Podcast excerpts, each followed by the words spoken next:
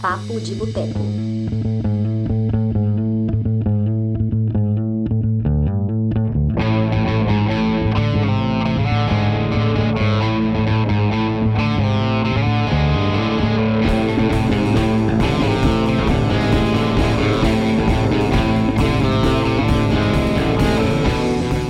Olá, você aí. Bom dia, boa tarde, boa noite. Depende da hora que você está assistindo, acompanhando aqui essa transmissão direto pelo Spotify ou pelo YouTube agora, 8 horas da noite do dia 5 de maio. Meu nome é Túlio Dias, sou escritor, cofundador do Cinema de Boteco e para essa edição do Papo de Boteco de número 120, tenho o prazer de receber uma convidada super especial para um comentário sobre os filmes de Billy Wilder. Antes de apresentar as nossas, né, a nossa convidada aqui, dar boa noite para todo mundo que está acompanhando a transmissão, fica aqui uma mensagem de conforto, né, luto pela perda do ator Paulo Gustavo, no momento em que a gente tem uma vacina que poderia prevenir mortes, e isso não acontece exatamente pela incompetência de quem deveria ser competente, de quem deveria cuidar da gente e não faz isso. Então é pesado, é triste, né? Chegando aí, é, mais de 410, a gente já está em 412 mil mortos, e ontem, né, Paulo Gustavo. Mas, enfim, né, vamos falar também de coisa boa, afinal, como o próprio Paulo Gustavo falava, rir é um ato de resistência, e hoje a gente vai falar de um cara que era especialista nessa arte. Então, tenho o prazer de receber Ana Lúcia Andrade, da UFMG. Hum, muito bom ter você aqui. Eu que agradeço, moço. Não?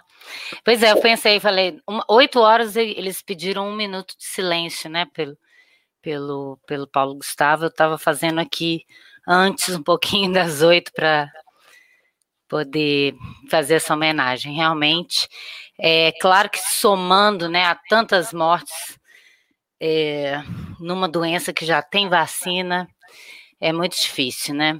A gente está num pesadelo, num barco desgovernado, né? Numa tempestade, descendo uma cachoeira, né? Tá difícil. É, Mas vamos lá. Pesado demais, né, Ana? Mas, por favor, estamos aqui, né? Tem os filmes do Cláudio, a Karen, a Eide. Ana, por gentileza, se apresente, fale de você, onde que as pessoas te encontram. Bom, eu sou professora titular né, da, da Escola de Belas Artes da UFMG desde 2002 ou desde 99, se contar que eu era professora substituta antes. E é, me encontro nas redes sociais, Ana Andrade, na, no Facebook, ou Ana Andrade 0907 no Instagram. Eu não tenho página, tem na UFMG, né, a página da EBA. E quando tudo voltar a, a, ao presencial, as aglomerações, que eu estou sentindo mal falta, me encontre na Belas Artes. É, minhas aulas estão sempre abertas para quem gosta de cinema. Perfeito. É, o pessoal falou que está dando eco no meu microfone. Tá é, eu estou ouvindo a minha voz de novo, assim, reverberando um pouquinho. É, quando você falar de novo, Ana, eu vou deixar o meu microfone no mudo, então, tá? Que aí melhora assim a parte. É, Ana, conta pra gente então, já começando aqui, como que você entrou nesse mundo fantástico né, do cinema? Como que você se apaixonou pela sétima arte? Ah, e aí vai ser uma história muito longa, né? que começa há muito tempo. Mas, enfim, desde criança, uma, uma cinéfila, eu nem sabia que existia esse termo, mas eu, eu tive a sorte ou o azar, né, de, de na minha época, quando eu era bem criança, é, os filmes passavam na televisão, né, os filmes clássicos. Você não tinha DVD e videocassete que veio depois. Então, é, os filmes clássicos passavam muito na televisão. É, vocês são do, você é de uma geração que você assistiu Esqueceram de Mim 200 vezes na sessão da tarde. Eu assisti Cantando na Chuva 200 vezes na sessão da tarde. Então, era uma época que a programação é, principalmente da Dona Globo, era bem interessante. E tinha, é, de madrugada, passavam filmes com legendas. A maioria dos filmes do Billy Wilder eu assisti. Né, era um programa que chamava Classe A. Por causa da lei né, de, de, de inclusão, tinha que ter algum momento um filme com legenda. E, é, e foi é, as primeiras vezes que eu vi um filme desse, né? no original, sem ser dublado, sem ser com interrupção. E, e depois, quando é, nos anos 80, né, surgiu o Savacine Clube é, em BH com uma, mostras de filmes antigos, né? A gente podia ver esses filmes, então eu pude ver em tela grande aquilo que eu tinha visto naquela telinha interrompida com os intervalos comerciais e as dublagens que eram ruins, mas eram acho que melhores do que hoje, que pelo menos parecia que era feito por atores e não por vozes, né? E é, e eu fui me tornando uma, uma cinéfila, assim, de guardar, obsessiva, de anotar os filmes que eu via, de recortar do jornal a sinopse, fazer pastas. E aí eu comecei a guardar o nome dos diretores e dos atores que eu, que eu gostava. Aí eu lia toda a programação para procurar aqueles nomes que eu gostava, para ver esses filmes. Então eu fui formando um, uma enciclopédia intertextual grande. E aí é, resolvi fazer jornalismo, que eu queria ser crítica de cinema. E, e aí, de, de crítica de cinema, desencantada com o jornalismo, ainda estou, né, principalmente hoje em dia. É, fui fazer mestrado, eu fui da primeira turma de mestrado da, da Escola de Belas Artes e fiz um trabalho sobre metalinguagem no cinema, que eu descobri que essa minha obsessão podia ser aplicada para não ser só um, um, uma obsessão. E eu descobri que eu tinha um repertório que me fazia ver as citações, as, a, as conexões intertextuais. Então, eu percebi que quanto mais repertório se tem, é, mais você consegue ver um filme que fala de outro filme. E aí resolvi escrever sobre isso, que foi o meu mestrado. E já emendei no doutorado, tipo, dois anos depois.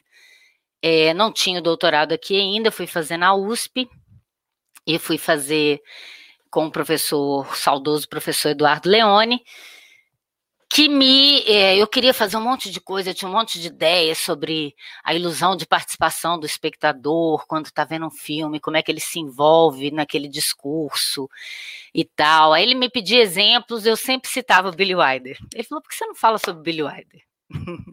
Falei, porque eu tô na USP, o povo aqui só quer estudar Glauber Rocha e, e faz Binder, e eu vou falar de Billy Wilde, cinema clássico. Aí ele, vamos embora, vamos, vamos nessa. E ele falou: e você tem bagagem para isso, você conhece muito o cinema clássico, né? Então seria bom você. Eu sempre me interessei por essa fase, né? porque era o, o repertório dos filmes que passavam na minha época na TV, né? Essa Hollywood classicona, né? De, dos anos 30 até os anos 60, mais ou menos. E aí é, eu comecei a fazer o meu doutorado e aí já saiu um concurso para a UFMG. Eu corri com o meu doutorado num tempo recorde. Em vez de quatro anos, eu fiz em dois e defendi. E aí, quatro anos depois, ele virou um livro, né? que eu até hoje até hoje eu falo é, estudo ainda o cinema clássico é uma especialidade né que eu que eu investigo até hoje e, e à luz de hoje eu acho muito interessante analisar porque eu via com aquele olhar é, viciado de apaixonado por cinema, né? E numa época em que você não tinha muita crítica contra, contra como que Hollywood vendia estereótipos, né? Então hoje eu tenho uma leitura bem mais descortinada sobre o papel da mulher, sobre a, a, falta de representatividade que tinha naquela época, né? Então passei a estudar mais essa questão, né, com o Código Reis, a autocensura que havia em Hollywood. E é impressionante como que o Billy Wilder ainda parece atual, se a gente for pensar, como que mesmo com toda dificuldade num sistema tão fechado, tão preconceituoso, tão macho, branco, escroto no, poder, ele conseguiu burlar é, os mecanismos do sistema de, de estúdio para falar de assuntos que o interessavam, né? E colocando sempre o espectador para pensar a respeito, ainda que estivesse se divertindo. Daí a ideia que eu tive de junto com o Leone, de chamar de entretenimento inteligente. Porque, teoricamente, né, se você vai pegar o conceito de entretenimento, né, tem gente que não gosta desse meu título porque fala, ah, entretenimento nunca é inteligente. Se você está entretido, você não pensa. E eu acho que o Billy Wilder faz isso, né? Eu e o Leone defendemos essa tese de que existe uma categoria de filmes, mesmo no mercado industrial, mesmo em Hollywood, que tem essa vertente, que não é só divertimento, né? Na maioria dos casos, mesmo nos mais escabrosos que parecem puro entretenimento, se você espremer, tem alguma coisa ali, uma leitura. Depende de quem lê, né? Depende da bagagem de quem lê. Depende de, do, do que você sabe do mundo, da vida, do próprio cinema, da história, né? Para você ampliar a leitura diante de qualquer obra que você tem acesso. Perfeito. Ó, a gente tem aqui alguns comentários, né? Selma, boa noite. Laura, boa noite. Juliane, boa noite. Nath, boa noite. É... Ana, você comentou a questão do repertório como algo importante. É, você diria que é um pré-requisito obrigatório para se falar de cinema você ver muitos filmes, filmes variados, porque eu faço essa pergunta, pode parecer óbvia, mas tem muita gente que discorda disso, do tipo, não, eu tô falando de cinema aqui, mas eu tô vendo isso aqui, é isso mesmo, eu tô feliz assim. O que você pensa dessa afirmação, né? Difícil. Pois é, depende do que você quer do cinema, ninguém é obrigado a nada, mas eu sempre acho que, independente de você ser crítico ou professor, quanto mais você sabe de tudo, é melhor. Na minha concepção existencialista, a gente está aqui para aprender. E quanto mais a gente for absorvido de conhecimento, melhor. Eu não vejo sentido na vida sem ser de aprender. Tem tanta coisa e a gente pode 95 anos como Billy sem ver tudo, sem ter visto tudo. Claro que não dá para ver tudo, nem saber tudo, mas o máximo possível que, que der. Então, é, eu acho que, claro, o professor tem que estudar muito, a gente acaba tendo muito essas, esses nichos de especialização, no meu caso, que é o cinema clássico, hollywoodiano, né? Embora eu tente ter um painel do cinema, porque a gente tem que fazer conexões com hoje, né? A gente não pode ficar lá num período, enfim. Mas o que eu mais vejo hoje é que tem tanto crítico, e na internet agora é um, é um, é um depositório de críticos, né? Sai crítico pelo ladrão, de tudo quanto é lado. E a maioria não tá muito, não tem uma bagagem imagética, porque às vezes a sua leitura a pessoa acha incrível um filme que está fazendo referência a 3 milhões de filmes anteriores que a pessoa não conhece. Então, ela tem que ficar lendo antes é, de escrever ou de falar sobre o filme informações que ela não tem nem tempo de investigar mesmo. Então, eu como é, antes de ler, eu vi muito filme, né? Minha minha enciclopédia foi film, filmográfica antes de bibliográfica. Então tem coisas que eu não nunca li, mas que eu sei que está no filme tal. E, e aí eu faço essas conexões. E aí quando você lê, se você sabe história, se você sabe geografia, tudo isso te ajuda numa leitura fílmica. Né? Um filme sobre qualquer tema te ajuda. Fora que de ver filme você já se informa muito. Por mais que seja uma informação às vezes mais rasteira, tem muita coisa que eu sei da sociedade, da cultura americana ou francesa, de tanto ver filme que estão ali na, na, né? Eu fui saber da lei seca em filmes que eu via dos anos 30, né? Eu nunca tinha lido sobre a lei seca, eu fui ler sobre isso depois. Então, Eu acho que quanto mais você se informa, é sempre melhor para tudo. Né? Você amplia a sua bagagem para você ter uma, uma capacidade de um olhar crítico mais apurado, de, de ir cruzando informações e estabelecendo você mesmo é, o que você quer dizer, em vez de você ficar lendo informações de bastidor, de filme, enfim, que, que às vezes também é importante, mas você pode retirar do próprio filme, que é uma coisa também que é da minha linha de pesquisa, de análise fílmica, que é, é diferente dessa coisa da crítica, né? A crítica está muito preocupada em dizer se o filme é legal ou não, se é para ser visto ou não, quantos prêmios recebeu, por que, que aquele crítico considera interessante. E eu acredito nessa ideia de que a própria obra ela te fornece elementos para que você perceba, mesmo você gostando ou não, o que, que tem de bom e de ruim naquele filme, né? E isso em qualquer obra de arte. No meu caso, cinema, que eu mergulho há mais tempo. Nossa, a Eide mandou uma pergunta que eu achei muito legal aqui, Ana. É, hum. Ela está querendo saber se você acha que o cinema feito pelo Billy Wilder ainda teria espaço na Hollywood atual. Bom, é, é uma pergunta difícil, né, de você imaginar assim, porque o público mudou muito, né? O cinema mudou muito. O Billy Wilder, nos anos 70, ele já não gostava da nova Hollywood. Ele gostava do sistema de estúdio, né? Ele foi. Ele aprendeu a fazer cinema naquele sistema. E ele vai tirar o melhor proveito desse sistema, por pior que ele fosse, né? É, e melhor também, em algum sentido, porque você tinha é, uma divisão departamental muito clara né, que alguns consideram prejudicial, como se fosse uma indústria né, de salsichas, né, uma coisa de fábrica da Ford, que você tem departamentos. Né?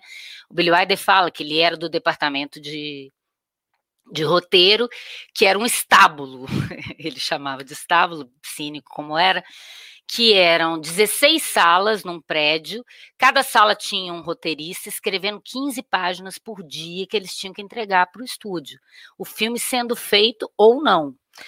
É, tem isso, lá no Crepúsculo dos Deuses, né? É, é, o mesmo lugar, inclusive, o mesmo prédio que ele escrevia, que a, a, a Beth está lá fazendo, né? E escrevendo junto com o William Holden, o personagem. E é, você tinha todo um, um, um, é, um processo do que o estúdio fornecia para o diretor de realização que ele, no caso do Wider, né, que ele escrevia, dirigia e depois passou a produzir, ele tinha muito controle sobre o filme dele. Então isso para ele não era um problema. No início, sim, porque você faz tudo, vem um produtor, modifica tudo, bota a menina que ele está querendo promover, ou um ator que ele tem um conluio com um, um, executivo de um outro estúdio, e corta a cena porque o, é, a comissão moral e de bons costumes do povo de bem daquela época enchia o saco. Então você tinha um controle muito ruim disso. Mas ainda assim, mesmo até antes, se você pensar que o Billy Wilder só começou a produzir os seu, seus próprios filmes em 51, mas ele fazia filme desde os anos 30 como roteirista, né? Ele conseguiu fazer muito filme do jeito que ele quis, né? E, e tocando em temas que muitas vezes eram considerados tabu. Quando ele levava a ideia, às vezes, para o estúdio, o estúdio falou: peraí, mas você quer falar de um cara alcoólatra que bebe e ele vai passar um fim de semana inteiro com vontade de beber? Você tá maluco? É esse mesmo filme que você quer fazer? Acho que é igual hoje, só que hoje você teria mais espaço até do que naquela época, né? Então, se ele tinha esse espaço lá, em 44, né? É, imagina hoje, né, que você tem um filme que é sobre um viciado, sobre alguém que perdeu a audição, sobre alguém que está ficando demente, né, enfim. E é, é claro que é, dentro de, dessa, dessa pergunta dela, né, que é, eu acho que então respondo, respondo então que sim, que ele conseguiria fazer os filmes hoje, só que o sistema de produção não o agradaria.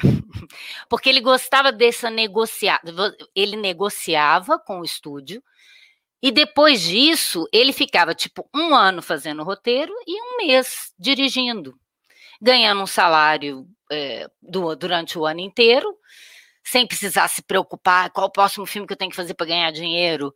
Né? Nesse aspecto que eu falo que, que ele preferia. Tanto é que quando vem a nova Hollywood querendo fazer filmes livre do estúdio, com câmera na mão e sem, sem, a, sem toda a, a, a o know-how e os os artistas do estúdio, né? Por exemplo, ele ficou muito tempo na Paramount. Na Paramount ele tinha Edith Red, figurinista, o Al Pereira de, de design de, de, produção. Então ele tinha um povo que ele já sabia trabalhar, já sabia o que ele queria. Eu quero isso, eu quero isso, eu quero isso. Ele não precisava fazer muito esforço. Né? Ele gostava disso. Quando ele se torna produtor, ele fala: é um saco ter que correr atrás do dinheiro. Mas ao mesmo tempo, se eu não fizer isso, eu não tenho controle do meu filme. Então, ele ficava vendo aqueles que ele chamava do no Fedora, que é o último, um dos últimos filmes dele, não, né, o penúltimo. Tem o produtor, que é o William Holden, que faz, que ele fala mal desses esses cineastas barbudos de hoje em dia. Está falando da nova Hollywood, né? Desses caras que, inclusive, vão ser apaixonados por ele. O Coppola, dos dez filmes que ele mais gostou na vida que fizeram ser cineasta, tem um do Billy Wilder lá se meu apartamento falasse. O Scorsese também cita ele. O é, De Palma, esse povo que, que ele não gostava, gostava muito dele. O Spielberg está no final do meu livro, tem uma carta que ele escreveu para o Billy Wilder falando que ele queria escrever filmes como ele, que era o sonho da vida dele. Então, ele inspirou e ainda inspira muito. Acho que todo mundo que estuda roteiro e que consegue perceber um roteiro bem construído, não tem como não admirar o Wilder, né? Pode até não gostar tanto dele como diretor, embora eu acho que isso seja um equívoco. As pessoas lembram sempre dele como roteirista, com histórias interessantes, diálogos brilhantes, e esquecem que ele era um grande diretor. Até porque ele imaginava aquelas cenas que ele construía no roteiro, já como é que ele ia filmar, já que ele ia dirigir também né?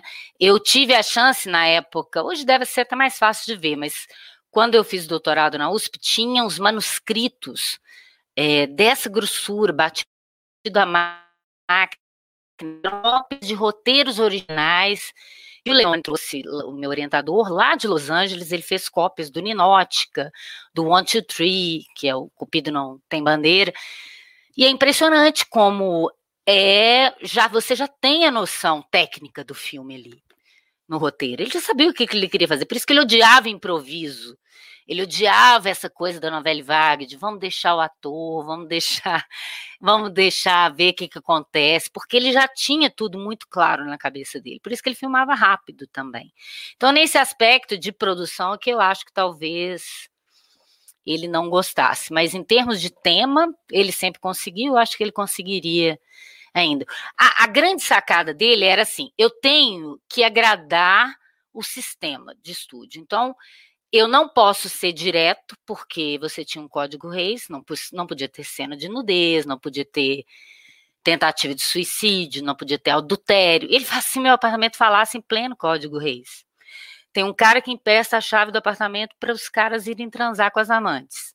A menina tenta suicídio tem tudo lá que o Código Reis não permitia, e o filme ganhou o Oscar em 1960. Ele fazia de um jeito que é, ele te distraía com um romance, uma piada, para ele ir colocando as questões sérias ali. Por isso que, aparentemente, parece uma historinha tonta, mas você percebe um subtexto muito rico ali né?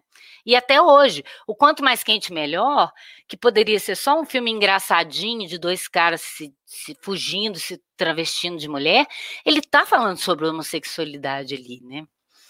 Ele tá colocando a ideia de que é, essa essa esse subterfúgio dramático deles terem que fugir da máfia fez, de certo modo, pelo menos um deles, se descobrir ali. E ele nunca poderia falar disso se não fosse dessa maneira, brincando. Né? Então, nesse aspecto, é muito louvável o que ele fez. Né? Ele fazer um filme igual Beijo-me Idiota, que uma prostituta, o cara quer vender. Eu já é uma premissa absurda, imagina você vender nesse filme. Ah, o cara quer vender as músicas dele para um cantor que é mulherengo, e o, mulher, o cantor está interessado na mulher dele, então ele vai oferecer a mulher para o cara para ele vender as músicas. Só que ele não quer oferecer a mulher dele, então ele troca a mulher dele por uma prostituta para ele poder é, vender essas músicas, fazer um arranjo ali. E literalmente a prostituta e a esposa trocam de lugar, não que exatamente a, a esposa se torne uma prostituta, mas ela vai parar no trailer lá da prostituta, enquanto a prostituta vai parar na casa dela. E ele mostra que as duas adoraram a mudança de vida, pelo menos durante aquele, aquele momento, né? Então ele também está refletindo uma coisa ali sobre os preconceitos, a posição da mulher, e ele trata tudo com muita dignidade, por mais que ele que ele faça dos seus personagens um joguete para a trama, e muitas vezes esse joguete é sacaneado pelo autor, por ele, né? No Se Meu Apartamento Falasse, então isso é demais. O cara achando que tá subindo na vida e ele tá só se ferrando, e a gente percebe isso, e, e ele gosta disso, de que o espectador se torne um, um cúmplice dele, não do personagem. Ele sabe o que está acontecendo, ele sabe o que vai dentro do interior do personagem, enquanto o personagem está se ferrando durante a trama, né? E com isso ele faz, na verdade, né, a, a, o grande bordão do Billy Wilder, que é ninguém é perfeito, é a tônica de toda a, a filmografia dele. É falar da imperfeição humana. De algum modo, ele está perseguindo isso né? Que isso é que causa todas as, as mazelas, isso é capaz de gerar qualquer conflito para uma boa história, né? Falei demais. Não, é, é legal a, dessa entrevista é que a Ana está antecipando as perguntas, então eu tenho que pensar em novas perguntas. Muito é, bom. porque eu vou. Né, mas você me para. Não, não, tá, tá valendo, tá sensacional. Acho que a galera aí tá endoidando também. Olha só, você até citou aqui na conversa e a gente já tinha falado isso há um tempo atrás, exatamente sobre a questão de preconceito que os estudiosos tinham com o cinema, ou tem, né, com o cinema do Billy Wilder. E eu queria que você falasse, né, um, um pouquinho mais, por que é, você enxerga que essas pessoas têm um certo preconceito com o cinema dele, e falando, né, eu queria, a pergunta tinha ficado legal, né, por que, que o, inteligente, o entretenimento não pode ser algo inteligente? É, eu não sei se o, o, preconceito é exatamente com ele. Existe um preconceito contra Hollywood, né, dentro da, da academia. É, eu estou numa, numa, numa escola de arte, eu estudo cinema de entretenimento numa escola de arte, teoricamente, eu teria que estudar isso até numa escola de comunicação. Mas na escola de comunicação, eles têm mais preconceito contra o cinema de, de entretenimento do que numa escola de arte. Que a pessoa. Parece que o pessoal na escola de arte consegue perceber isso, né? Tem uma frase, eu até separei aqui, que eu, que eu uso sempre isso para me para me defender também, que é de um livro muito bacana do Anatol, Anatol Rosenfeld, que é o Cinema, Arte e Indústria, que ele fala o seguinte: é, só uma parcela do entretenimento é arte, mas toda arte é entretenimento e prazer.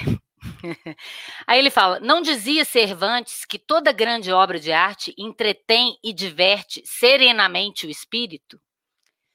Então, eu acho que é, não é porque é entretenimento e é porque está dentro de uma indústria que as pessoas já têm preconceito com essa indústria que você não vai ver uma coisa interessante ali, né? Na época que eu comecei a fazer o mestrado, as pessoas tinham horror a alguém que estudasse Spielberg ou Tim Burton. O meu orientador, o Eduardo Leone, ele foi pioneiro na USP estudando Spielberg né, falando que Tubarão era genial, era uma obra de arte.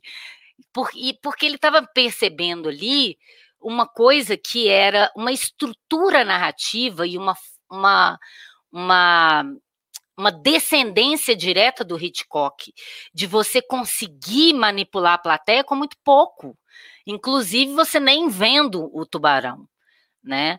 Então, que isso tinha uma maestria ali, assim como o Hitchcock, né, que curiosamente nos Estados Unidos não era levado a sério, e os franceses que faziam filmes de arte, que vão considerá-lo um grande artista nesse sentido de, de envolver emocionalmente o espectador. É claro que o cinema não é só isso, ele não tem só essa função de entreter e a Ana deu uma travada, eu acho. Vamos esperar só ela. Caiu? Retornou. Fui eu que caí? Foi. Mas você pode falar. Fui eu? Tá falando, Pareceu é, que foi tá. você. A gente nunca sabe, né? Então, é, depende do que o artista quer, né? É, o que que o, o, o, o, interessa, né, com aquela arte. Tem, tem, tem filmes que são obras abstratas, né? Igual eu falo isso, igual se você pegar na, na arte, né, da pintura, por exemplo, você tem figurativos, você tem abstratos, você tem, você tem várias maneiras, né, de você se expressar. E você não tem que fazer isso só para agradar quem vai assistir. Agora, no, no, cinema você tem uma coisa complicada, porque é uma arte industrial que precisa de dinheiro, que precisa de público, que tem, né, é muito cara.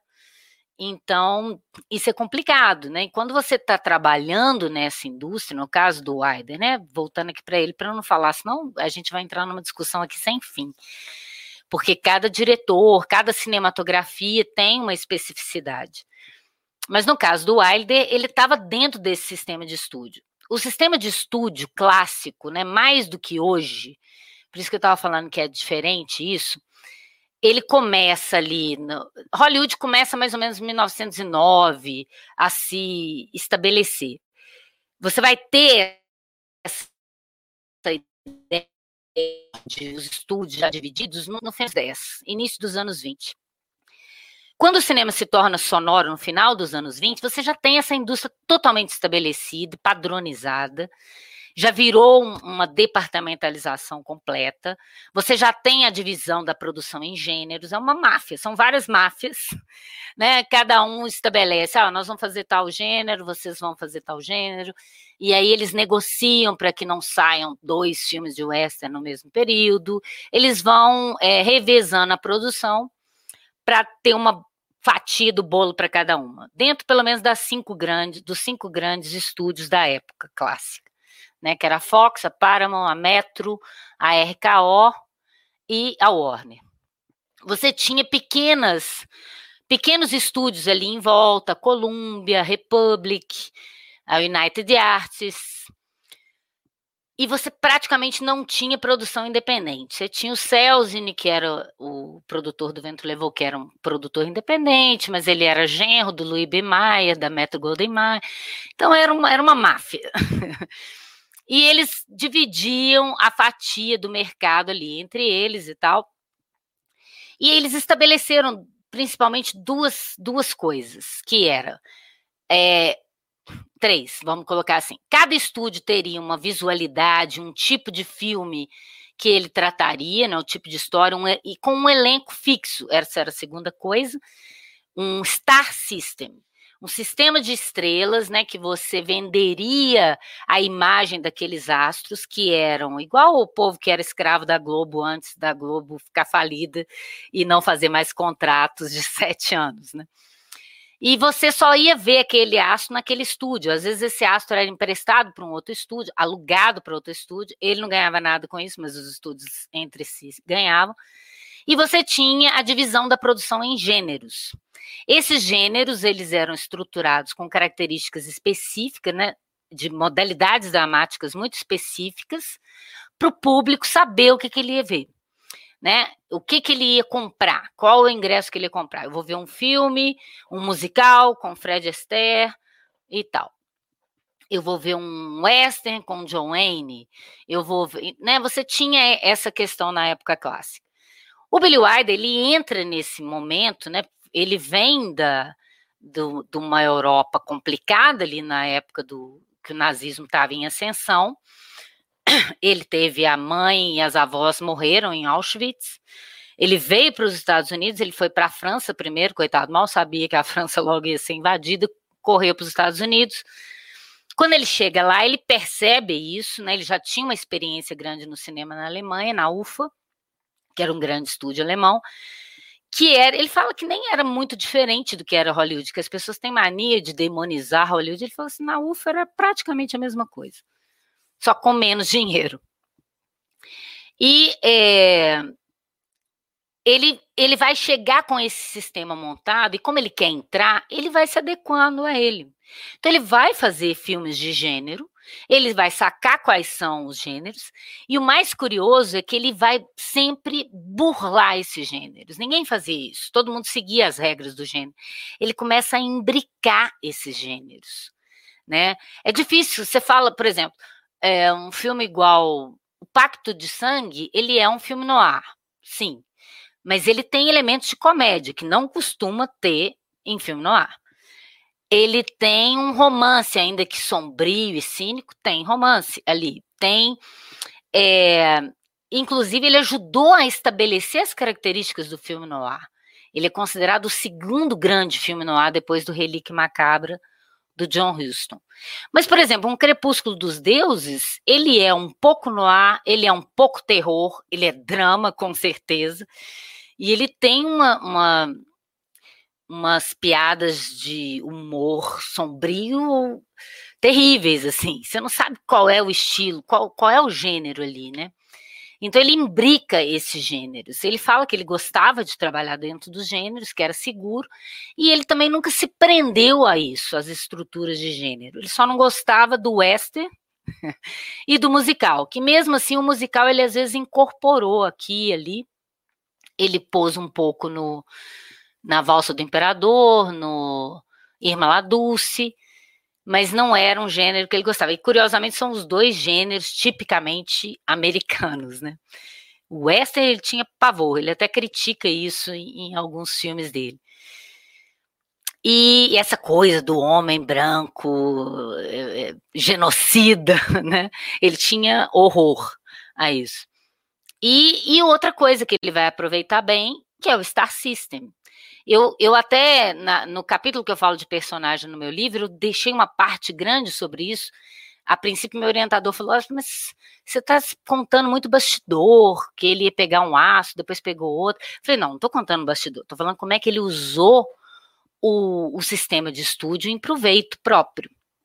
Porque tem um livro, A Personagem de Ficção, né, do Antônio Cândido, que ele organiza, né, que um dos textos fala que você não tem na época de Hollywood um ator só, você tem uma persona mítica cinematográfica que vai junto. Até hoje um pouco. Mas é verdade, você tem um, John Wayne, não é só um John Wayne. Uma Greta Garbo não é só a atriz, ela carrega, né? Tem um fardo mítico ali. Uma Marilyn Monroe também. Então ele vai, ele vai escrever papéis para os astros, sabendo que o público já tem uma identificação ali. E ele não vai fazer isso só para casar com a imagem que o público tem daquele astro, mas às vezes para modificar essa imagem e surpreender o público. E ele vai quebrar preconceitos com isso também. Por exemplo, a Marlene Dietrich, que era sempre fazia papel da alemã, é, alemã sedutora, meio com. E, e, e, quando ele viu, depois da Segunda Guerra Mundial, o preconceito que as pessoas tinham com alemães, nos Estados Unidos principalmente, ele vai criar um personagem para ela maravilhoso na testemunha de acusação. Ele sabe que as pessoas vão ser estigmatizadas por aquela imagem dela e ele vai usar isso para surpreender o público com isso. Então, isso é genial. Então, eu não sei, para gerações novas que não têm essa relação mítica com esses astros se tem o mesmo efeito que ele gostaria que tivesse. Mas eu acho que funciona, por exemplo, num, num uma Marilyn Monroe, num, num Pecado Moral Lado, Né? A ideia de um homem de sete anos de casamento, tá tendo comichão dos sete anos, doido para trair a mulher. A mulher viaja de férias. A vizinha dele é a Marilyn Monroe. Ela não tem nem nome no filme. Né? Ele até faz uma piada no filme, né? Você acha o quê? Que na minha cozinha tem a Marilyn Monroe? é, porque ele está usando esse mito para para alavancar a história, né? Não é só um personagem, é um personagem que vai ser encarnado por um mito daquela época. Então ele vai fazer isso em vários filmes. Ele, o próprio Fred McMurray que ele pega no, no Pacto de Sangue, ninguém queria fazer aquele papel, que é um cara bonzinho, que vai ser corrompido por grana e por luxúria.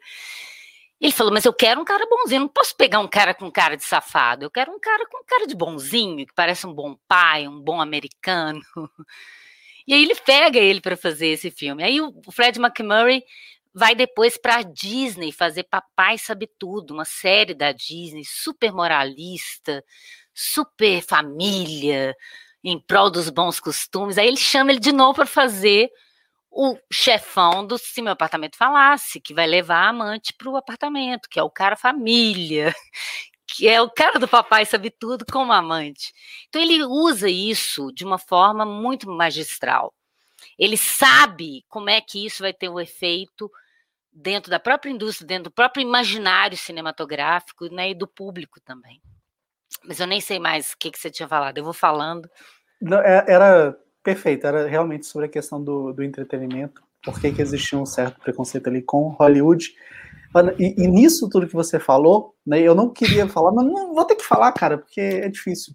É o claro. Sérgio Leone, não Era Uma Vez no Oeste, com o Henry Fonda, que era um ator, todo mundo gostava, Exatamente. o vilão do filme. É maravilhoso. Ele usou a mesma premissa do Wider. Porque quando ele aparece, você pensa, e o que, que ele faz? Você lembra de como, sem dar, não é spoiler, porque é a segunda não, não, não, pode falar, filme. pode falar. É a segunda, terceira cena do filme, que você tem uma família chacinada, você viu que o nome do Henry Fonda é o aço do filme. Aí a família chacinada, você vai ver quem foi o autor, a câmera vai e vira, tipo assim, ó, não é um vilão, é o Henry Fonda. Ele torna espectador acostumado com aquele mecânico digno, né, de olhos azuis, aquele homem, o Lincoln do cinema americano, e transforma ele num vilão. E aí o mexicano, que é o Charles Bronson, que poderia ser o vilão, que no cinema americano seria, é que é o herói. Isso é genial. E, e o Billy Wilder vai fazer isso também. Ele vai distorcer essas, essas relações no imaginário cultural e ele vai mudando paradigmas também com isso, né? Você já adiantou um pouquinho né, de como o Billy Wilder contava boas histórias, mas eu queria que você aprofundasse um pouquinho mais nisso, exatamente pensando na galera que está acompanhando aqui a transmissão, pensando muito em pessoal que assim não estudou tanto cinema, não viu tantos filmes, então queria que você falasse ali os ingredientes, o que torna né, essa arte narrativa do Billy Wilder tão especial. É, a primeira coisa que ele fazia é ele ele procurava bons personagens, né? E se você for pensar, né, a maioria das boas histórias, elas têm um grande personagem, né? Por mais que às vezes você nem se lembra direito da história, do, do que acontece, dos movimentos de câmera. E no caso do Billy Wilder, por isso que eu falei que às vezes ele não é lembrado como um grande diretor, porque ele era um cineasta invisível dentro do cinema clássico, né, se defende a ideia de que você não chama muito atenção para a forma, para você se concentrar na história. E ele também se identificava bem nesse papel. Embora ele vai fazer algumas, algumas cenas memoráveis, mas sempre dentro do teor da história. Então, o que ele queria primeiro? Ele queria é, te puxar para a história. Então, ele falava: um filme ele tem que ter um bom começo e um bom fim o meio, tanto é que às vezes eu tenho dificuldade, tem muito tempo que eu não vejo inteiro os filmes, né? Porque eu dou aula há muito tempo e passo sequências de filmes e tem tanto filme para ver. Eu vou até sentar e, e, rever algum filme dele inteiro, que tem muito tempo que eu não faço isso. Mas você não se lembra, você lembra de uma cena ou outra, mas você não lembra direito do meio, mas você lembra da premissa e você lembra do final. Os finais dele geralmente são aqueles finais de te deixa, né, nobody's perfect, tell the truth no, no, na Montanha de Sete Abutres, sem dar muito spoiler, só as frases assim. É, o crepúsculo dos deuses, essas pessoas aí no escuro, ele dá um jeito de aquilo ser muito impactante. E o início, porque ele fala, no início você tem que é, prender a pessoa. Se você começa a contar uma história né, no caso dele, que o interessava mais do que tudo contar uma história. Se as pessoas fossem tirar alguma coisa proveitosa e profunda dali, era um problema das pessoas para ele. Ele queria ser um bom contador de histórias. E é curioso que eu até separei isso aqui. Na verdade, meu livro fica cheio de marcadores por causa das minhas, das minhas aulas. Eu tenho que estar tá propensa às perguntas assim. Mas uma frase dele, né, que ele mesmo falou numa entrevista ao Karasek, ele fala: Eu gosto de contar histórias quando eu consigo fazer com que todos os convivas de uma grande mesa deixem de lado os talheres para me escutar. Também é assim que eu imagino o público do cinema. Quando estão assistindo e ouvindo alguma coisa, os espectadores têm que esquecer tudo, têm que deixar os talheres de lado. Talvez unicamente por isso os meus, muitos dos meus filmes comecem já com uma narração construída sobre uma expectativa. Então ele gosta já de ir direto ao, ao ponto. Essa é a pessoa, esse é o problema dessa pessoa e já vai acontecer alguma coisa. Com raríssimas exceções, no meu livro eu vejo isso, ele não tem uma estrutura definitiva. Isso é uma ideia básica, mas não é uma estrutura que vai se repetir a cada filme. Vai depender do que, que ele está contando. Então, por exemplo, no, no Pacto de Sangue, que é um noir, ou no Crepúsculo dos Deuses, que tem algumas características do noir, ele vai começar com um off, uma narração em off, que é uma coisa que já aconteceu, né? Você está num prólogo que vai ser retomado no final, e você vai contar depois dali, né? Como é que aquele cara chegou ali? No caso do, do, Pacto de Sangue, né? Ele chega baleado e vai gravar a história dele para contar para um amigo. Na verdade, ele está confessando para gente, porque o amigo não está ali. E aí começa aquele filme sombrio, escuro, estranho, lento, pesado, uma música pesada. Aí ele fala, né, que ele não tinha cicatrizes aparentes até algumas horas e olha para a bala, né, que ele tomou um tiro. Eu fiz isso, você não, soube, você não descobriu quem roubou, mas eu roubei por causa de uma mulher e por causa do dinheiro. Já contou o filme todo, já sabe tudo. Aí ele fala, mas eu vou te contar como é que eu cheguei até aqui. Aí ele fala, vamos voltar em maio, era um dia ensolarado. Aí começa um outro filme, de manhã, tudo lindo, tudo que você viu escuro, ruas escuras, agora tudo de dia. Se ele começa o filme daquele jeito, é um outro recado que ele está te dando. Você vai levar um susto no meio do filme, que você está acompanhando um cara bacana, indo trabalhar, de repente ele vai levar um tiro. Então ele já te diz que, que ele levou um tiro. É o Fred McMurray, então você pensa assim, gente, ele é um cara bacana, como é que ele chegou nisso? É isso que ele vai mostrar. O meio do filme é como é que ele que que fez esse cara bacana de repente cair naquela desgraça que ele vai cair? E o final vai retomar aquele prólogo e tal. No caso do, do Crepúsculo dos Deuses, ele ainda é mais ousado, né? Porque eu tô falando de inícios, né? Porque que já indicam um fim para não ser muito dar muito spoiler, mas no Crepúsculo dos Deuses, ele vai, ele começa um cadáver na piscina e ele fala: Vou te contar como é que eu cheguei aqui. Aí você fala: Peraí, é o cadáver que está me contando a história? Então ele vai além, o cara já morreu, ele não vai morrer, ele já morreu, e eu vou te contar como é que eu morri, né? E, e isso, curiosamente, o jeito como ele vai conduz a narração, e esse off ele não usou só nesses dois filmes de que são no ar, né? Que é, é típico do gênero. Ele vai usar um pouco também no filme Apartamento Falasse, mas depois Eu ele acho que tem termina. no Inferno 17 também. No Inferno 17 tem um narrador, mas que não é o protagonista. Né? Ele é um carinha que super coadjuvante do coadjuvante ali, né? Não tem nem personagem direito. Mas tem uma, uma, uma coisa no. Deixa eu ver, no Se um Apartamento Falasse. Deixa eu ver se eu acho.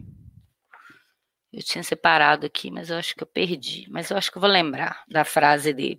É, porque o Cameron Crowe, num, num livro que ele fala, de, que ele entrevistou o Wilder antes de morrer, é tipo Hitchcock Truffaut entrevistas, assim, muito legal.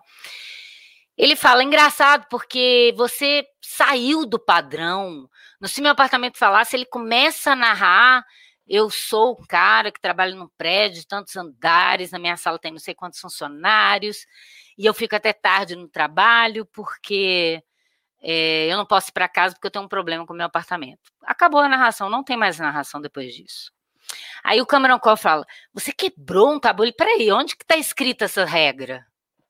Em qual livro você leu que existe uma regra que tem que ser assim? Eu escolhi isso porque me ajudava a narrar rápido. Eu vou direto para o problema do personagem. Eu expliquei que ele é um na multidão e que ele não pode voltar para casa que ele tem um problema no apartamento. Ele não pode falar qual é o problema por causa da censura. Então ele tem que te mostrar qual é o problema. Então ele mostra um cara dançando no apartamento enquanto ele está lá fora morrendo de frio e ficando gripado. Então, ele não pode mais narrar a partir daí, né? ele vai ter que entregar o que, que acontece ali. E aí, eu usei a narração, me interessava, não preciso dela mais. No Inferno 17, ele não pode botar o personagem principal narrando, porque você não sabe se ele é herói ou vilão. Então, se ele narrar, você já sabe o que, que aconteceu, você, já, você não vai temer pelo futuro dele. E o Wilder era muito esperto, né?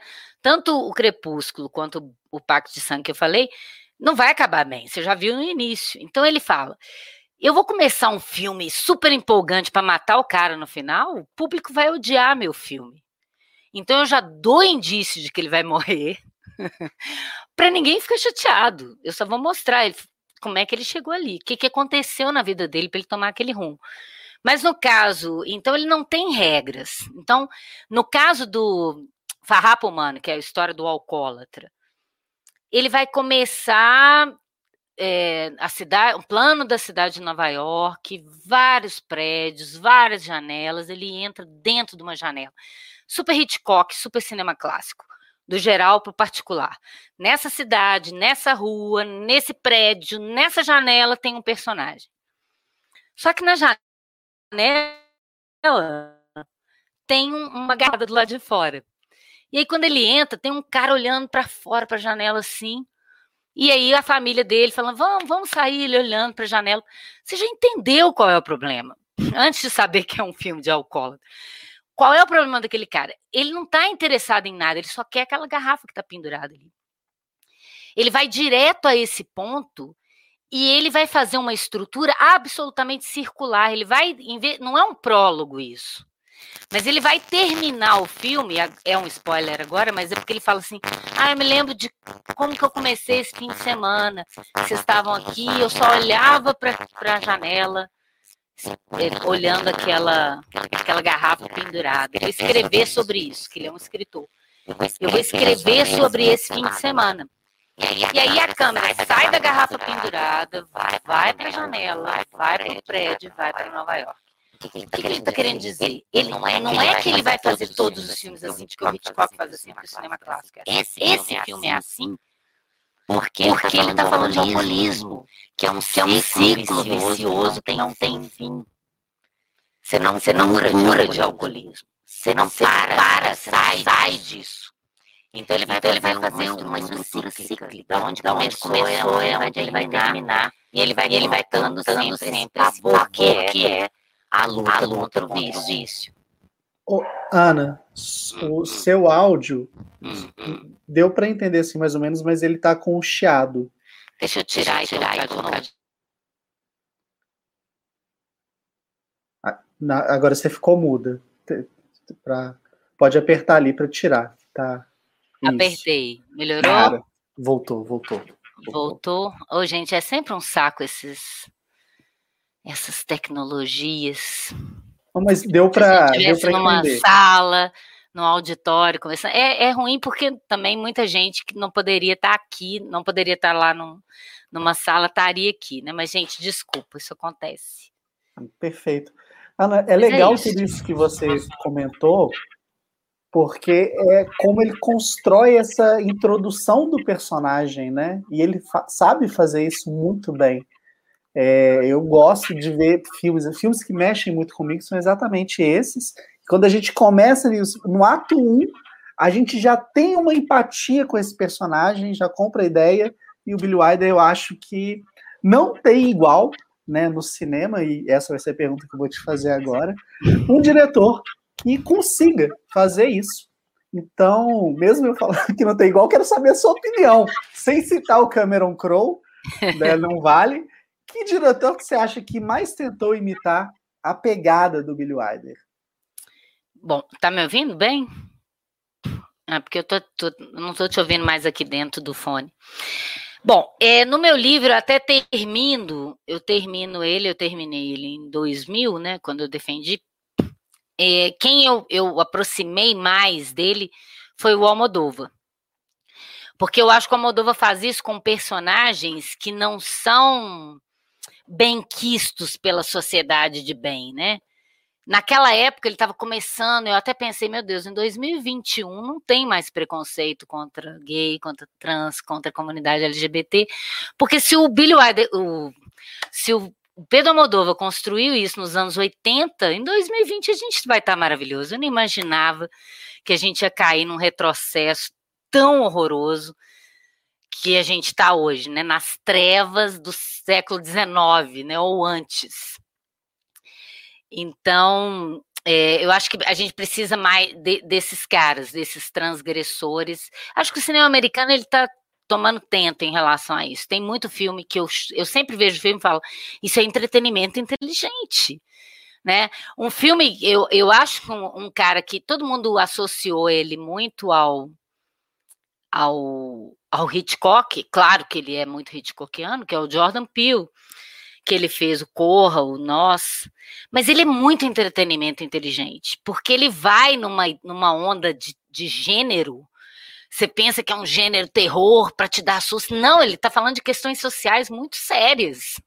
Só que ele usa a forma de entreter porque é, uma, é um assunto muito chato. Se ele for falar isso de uma forma muito séria, é, a quem não interessa é, sabe, as pessoas que não querem saber, que não querem que se coloque a realidade na cara delas, não vão querer prestar atenção. Então, ele usa os, os filmes de gênero, igual o Billy Wilder muitas vezes usava comédia assim.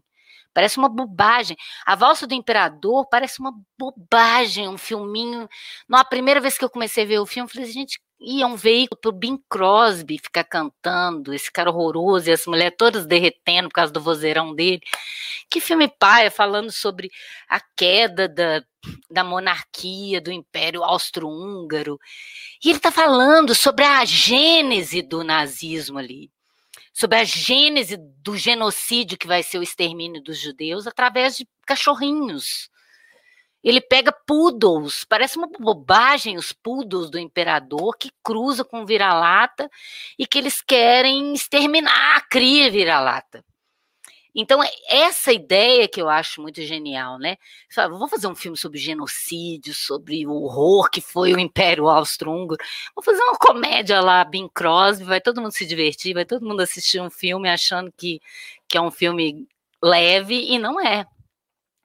Então eu acho que tem alguns cineastas que fazem isso, tem muito isso hoje, né? É, filmes que aparentemente são só divertidos e, e que tá falando alguma coisa ali. Não vou chamar de, de, de, entretenimento inteligente, mas assim, se você espremer, como eu falei, até um, sei lá, um Batman Super-Homem, que é aquele horror. E aí você pensa, ah, é só um filme de super-herói, papapá. Mas olha, você tem um, um imigrante de outro planeta e você tem o hóspede americano Batman que tá puto porque aquele imigrante tá ali mandando na parada e é mais poderoso do que ele. Se você pegar o Vida de Inseto, aquele desenho animado, ele pega os azuizinhos, como se fossem os americanos trabalhadores, e você tem um bando de barata cucaracha mexicano que rouba o trabalho deles tudo que eles, que eles construíram e vai dizimar aquele povo se eles não entregarem tudo para eles. É exatamente o contrário que acontece. É os americanos que fazem isso com a, com a América Latina, né? Então, parece uma bobagem um filminho para criança, mas tem uma coisa ali, né? E eu acho que isso é uma lição Billy Wilder, de você não tratar filme sério só com seriedade, né? Porque senão fica muito claro o recado. O Billy Wilder falava isso, que não tem nada pior do que aquele filme fala, vou dar um recado para você. E vem com um discurso todo pronto. Falou, não, deixa as pessoas se divertirem. Se ela quiser ver alguma coisa além, você tem que oferecer isso, né? Você não pode deixar que ela tire leite de pedra onde não tem. Você tem que oferecer, mas você não pode esse esse esse subtexto, ele não pode estar tá na superfície. Você tem que deixar a pessoa, a partir da sua vivência, da sua própria percepção, explorar isso. E eu acho que é uma lição muito legal que o Billy Wilder dá. Quando você começa a ver isso nos filmes dele, eu mesma, eu vi se meu apartamento falasse antes de estudar o Billy Wilder, eu vi, eu devia ter 11 anos. Eu achei sem graça, não tinha beijo, não tinha um casal romântico, não é romântico. Quando eu fui estudar, é um dos filmes que eu mais gosto dele, porque é muito inteligente aquela, aquela construção. E é um romance mais real, mais possível. E não tem beijo porque não tem que ter. Não dá para construir assim um romance que, que não foi construído durante o filme, né? Um romance que vai construir a partir da dissolução de outro romance. Então não dá para você terminar num beijo igual esse filminho de Hollywood dessa época mesmo, que era assim, né? Na Amazon agora estava passando aquele filme, a história do Houdini, é, com Tony Curtis e a, e a Janet Lee de 53, o filme, eu tava vendo. É tudo rápido, não interessa o Rodine, a vida dele. Ele conhece a moça, ele casa com a moça, ele olha para ela e, e, corta, eles estão casados e ele é o amor da vida dele. E aí, e, e não interessa a questão que o Rodine teve com os pais, as dificuldades que ele. Não, interessa o romance logo para coisa. Era esse o espírito dessa Hollywood da época, né?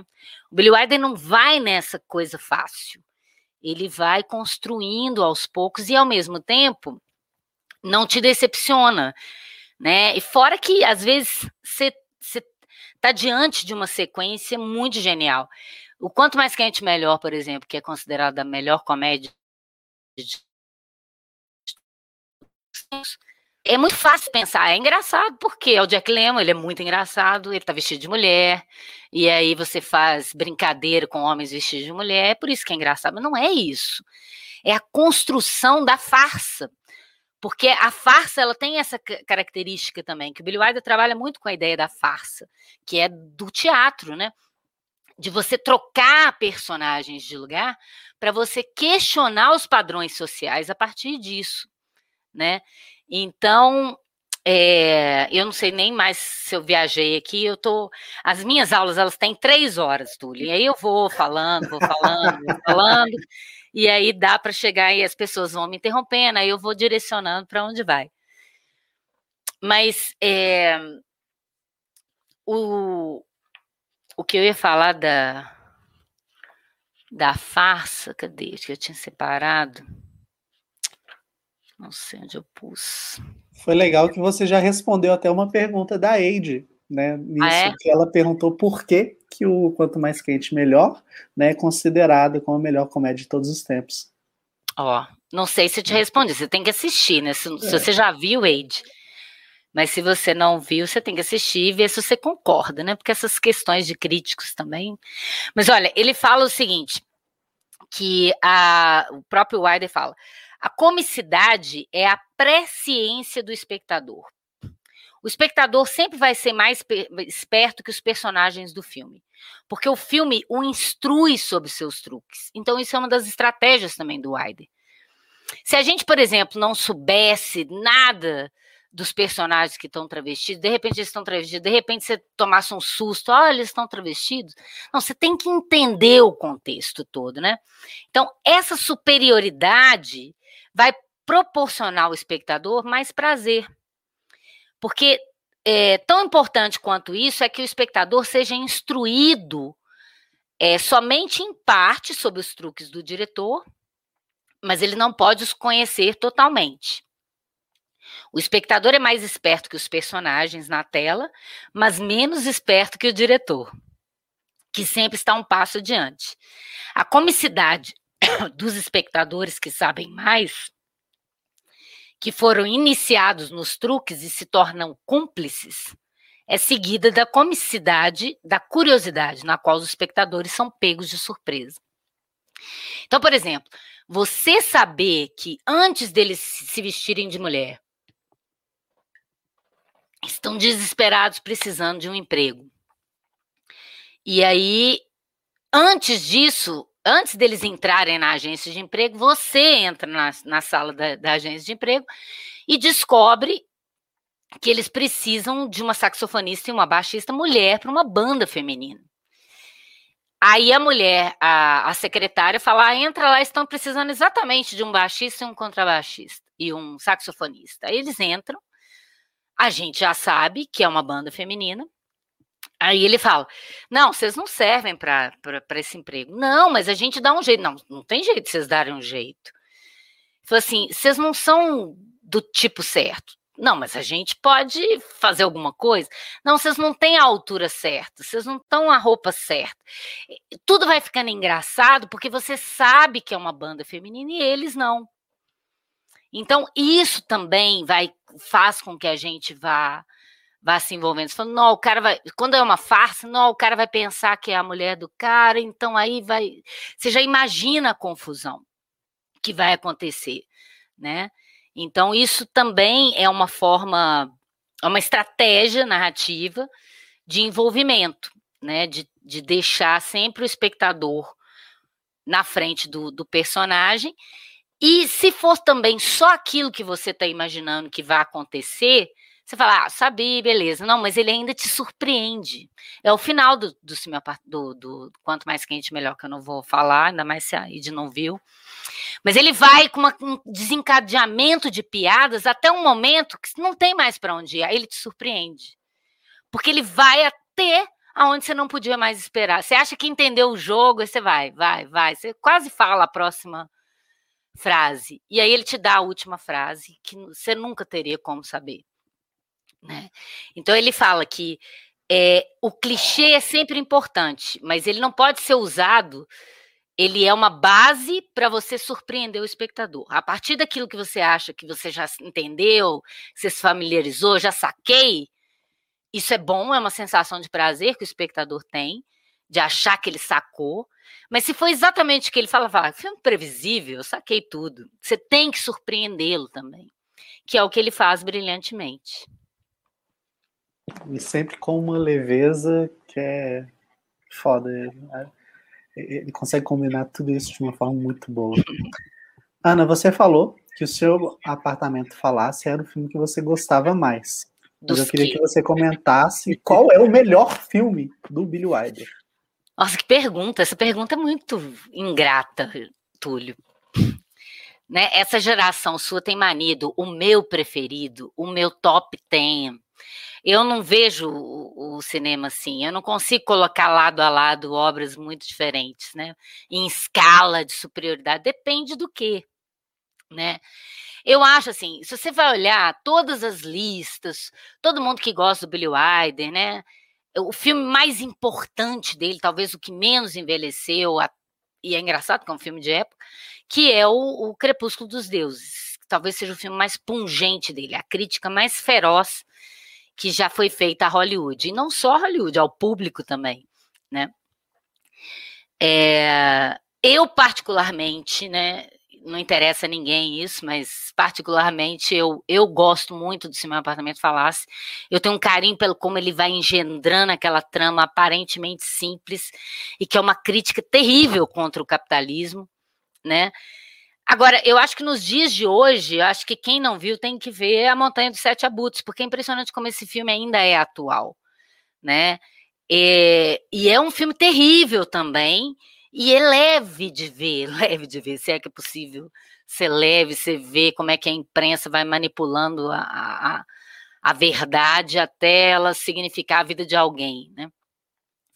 E nessa época de fake news, nessa época em que a gente não pode acreditar nessas narrativas que a imprensa vai construindo para demonizar ou para santificar um, uma pessoa, é, é, muito importante ver como que isso é feito.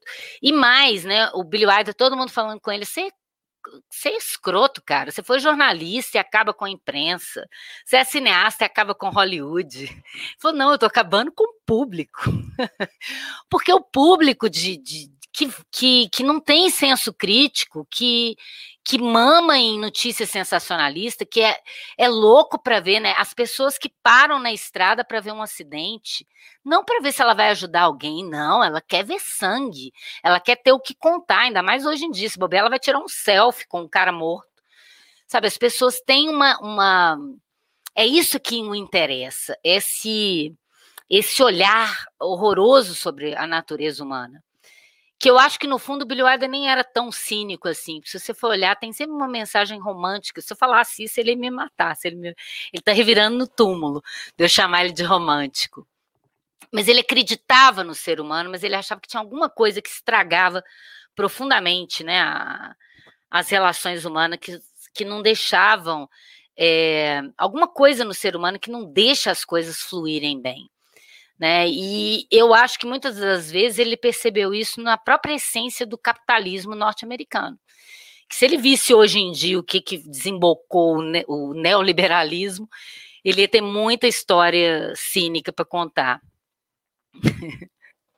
Mas enfim, é, não sei se eu respondi, né? Acho que tem um filme para cada questão. Se a pessoa quer ver uma boa comédia, talvez o seu apartamento, ou talvez o quanto mais quente melhor. Uhum. Aliás, o povo trata o seu apartamento falasse como comédia, está catalogado como comédia. Eu acho um drama aquele filme, mas enfim. E todo filme dele, mesmo que seja drama, tem sempre alguma uma ou duas cenas muito engraçadas, ou um diálogo muito espirituoso que não tem jeito de você não rir. É, se você vai falar de um filme de guerra, então, sei lá, tem o Inferno 17, eu tenho Cinco Covas no Egito. Então é difícil, porque você trabalha com gêneros muito diversos, né? E, e da sua época. Ele fazia um filme que era muito atual naquele momento e que se reflete até hoje. Os Cinco Covas no Egito, ele faz uma, uma leitura sobre o que, que foi a participação da França, da Inglaterra, dos Estados Unidos naquela guerra ali, que é impressionante. Através de cada personagem está simbolizando como que cada país atuou na guerra na leitura dele, né? Mas isso, eu não vou, nunca eu passo contrariada de top 10, do primeiro ao, ao último. Muito contrariada. Ainda mais sem poder explicar por quê. Eu acho isso não, não traz nada de bom para ninguém. É pesado, sei como é. Eu tenho realmente, você falou, eu tenho essa coisa com lista mesmo, acho sempre bacana, mas eu concordo com isso. É, é, tipo um vício fazer lista, mas eu concordo com o que você falou. É, o pessoal aqui, Ana, tá falando que a gente não comentou sobre Sabrina. Então, antes de entrar aqui na pergunta final, queria que você comentasse um pouquinho sobre esse filme. Eu não tô vendo as perguntas, é isso mesmo, né? É só você não, então, tá... É, não, é, tem, você tá pelo celular ou pelo computador? Pelo computador. Tem tipo um negócio que você pode clicar aí para ver os comentários. Ah, eu não vi, senão eu tinha falado. É a Natália que está perguntando, Sabrina? Foi a, a Eide. Ah, né? o Cláudio também. Cláudio é, é, é, é, uma figura também que eu conheci né, nessas redes sociais e eu fico tão impressionada que é um menino de 13 anos que ama filme clássico, igual eu adorava quando era criança. Um Ele comentou aí, sensacional. Muito legal. E é, o Sabrina é uma comédia romântica é, que eu também acho super é, desvirtualizada, assim. Parece bobinha, mas não é né? Ele está mostrando, na verdade, que tem toda uma, uma ideia de um, um, uma escala social né, diferenciada, a filha do chofer com os, os milionários lá. Ah, ele fez 14, é verdade, Cláudio. É, você tem a ideia dos milionários que não querem se misturar com a filha do chofer, né? E é outra sacada do Billy Wilder, né? Ele não, não pegou uma atriz é, com o estereótipo de filha do chofer. Ele pegou a Audrey Hepburn. a princesa de Hollywood, que já tinha ganhado o Oscar com Princesa e Plebeu. Ela, no imaginário das pessoas, ela era uma princesa. E aí ele bota o William Holden, que é um ator maravilhoso, que ele adora, né? Bem um americano típico cafajeste, e outro ícone americano, que é o Humphrey Bogart, que não tem nada a ver com aquele papel, que é o, o cara durão do filme noir norte-americano. E eles são a essência da elite norte-americana. E eles estão preocupados porque a menina é filha do chofé, só que ela é a grande nobre ali naquela, daquele filme, né? Todo mundo é sem caráter, é um lixo, pessoa. É, acho que travou, né? Ou travou só eu? Oi. Voltamos. Voltou, voltou. É, para mim, eu não sei acabar. se o pessoal. É, a, o Cláudio até falou, obra-prima com o Boga. Parou ali. Tá. É, desculpa aí, gente. É, eu só falo assim, tem uma cena muito legal que o, mari, o pai dela, que é um ator fantástico, que ele fala assim, engraçado, né? Eles acham um horror é, estar envolvidos com a filha do chofer. Eles não perguntam para mim o que, que eu acho dela estar envolvida com eles né? Isso é bem o espírito do Billy Wilder, ele vai inverter a situação, né? Não é um problema, não é um problema só social, né? Ele quer fazer, ridicularizar essa próprio estigma de Cinderela, né? Ele subverte essa ideia de Cinderela. Por isso que eu acho que o filme é tão bacana, né? Por isso. Eu gosto Mas, muito também. É, eu até, a, a Nath, né, minha namorada, a gente, nesse final de semana, pegou para assistir um monte. Acho que ela não tinha visto Sabrina ainda, ela adorou. E vocês viram a versão do Pollack? Não, é, eu não lembro se eu assisti, Ana, sendo muito sincero. Eu achava que era com o Richard Gere, mas é o Harrison Ford, né? Harrison Ford e é. Julia Ormond. Que não é ruim. O Sidney Pollack não é um diretor qualquer, né? Ele é um diretor excelente. Mas é o que eu falo sempre de remake, né, gente? Melhor não fazê-lo. de acordo. É, entrando aqui, então, na, nos finalmente, a gente vive numa época em que os serviços de streaming se tornaram indispensáveis na vida de qualquer pessoa. Ao mesmo tempo que é bom, temos o problema dos clássicos começarem a ser esquecidos em comparação com os algoritmos, né, os lançamentos ali. Como você vê esse momento e como podemos incentivar as pessoas a redescobrirem o cinema, não os parques de diversão? Não, eu acho que sempre tem um jeito, né? Quem quer ver, o, o Cláudio está aí, que não me, ele me ajuda a ver sempre alguns filmes que eu não acho em lugar nenhum. Eu acho que sempre tem uma forma de, de, de ver, hoje em dia, né? E tem os streamings, eu estava vendo até, estava até procurando, porque quando eu dou o curso sobre Billy Wilder, eu, os alunos perguntam, aonde que eu vejo? Aí eu dou uma procurada, né? E sempre tinha na Netflix, tinha uns quatro filmes, já não tem mais, eles tiraram do catálogo. Na Telecine costuma ter também, geralmente uns cinco, seis títulos, né? Tem DVD, mas ninguém tem DVD mais, né? Eu tenho tudo em DVD, selado. É, mas enfim, é, eu tenho a caixa com tudo e é, os que eu não tenho, eu comprei fora, que às vezes não, não saiu aqui. Mas é, sempre dá um jeito de ver. Quando você quer assistir um filme, você vê, né? E hoje em dia você tem tantos canais, é foda, porque você não vai ficar assinando também. Você vai, ah, é só R$5,90, mas se você assina Belas Artes, Netflix, Amazon, quando você vai ver, você está pagando 100 reais, né, por mês. Então, é, você tem que ver se, se vale a pena, mas pro, sempre procurar, procurar mostras, procurar, né, quando acabar a pandemia, né, a Sala Humberto Mauro aqui em BH sempre faz retrospectivas, tem sempre filmes clássicos e tal. E esses canais também, o Belas Artes à la carte, agora na, na, na, pandemia, eu vi tanta coisa interessante, eu vi filmes antigos italianos que eu nunca consegui ver direito, ou vi sempre em cópias horrorosas em DVD, então tem cópias ótimas, filmes do leste europeu, no, Bela, no, no, no nesse Belas Artes à la carte, acho que quem procura, encontra. Bacana demais, Ana. Quero te agradecer imensamente pela aula né? Pelo, o Marcelo até comentou aqui, é um pecado interromper, então por isso, né, deixando rolar. É, obrigado pelo seu tempo, pelo espaço aí que você compartilhou aqui com a gente, comentando. É, eu que agradeço. Falando, né? Quero que você não falar as palavras finais aí. Bom, é uma pena que eu não só vi agora o, o, os comentários, senão eu teria interagido mais. Eu gosto disso, né? Eu sinto falta da aula, de ver as carinhas das pessoas, o que, que elas estão achando. É muito bom a troca também. Aqui eu fiquei falando demais, né? Mas, enfim. É... Bom, é isso. Eu queria que, que as, quero que as pessoas é, tentem é, ver o cinema clássico com um olhar porque as pessoas ficam, ah, porque é muito é, antiquado, tem muito coisa politicamente incorreta para hoje, né? Tem muita o papel da mulher, mas eu acho que isso também é muito interessante da gente analisar hoje, da gente trazer isso à, luz de hoje, né? E, e, e, refletir sobre isso.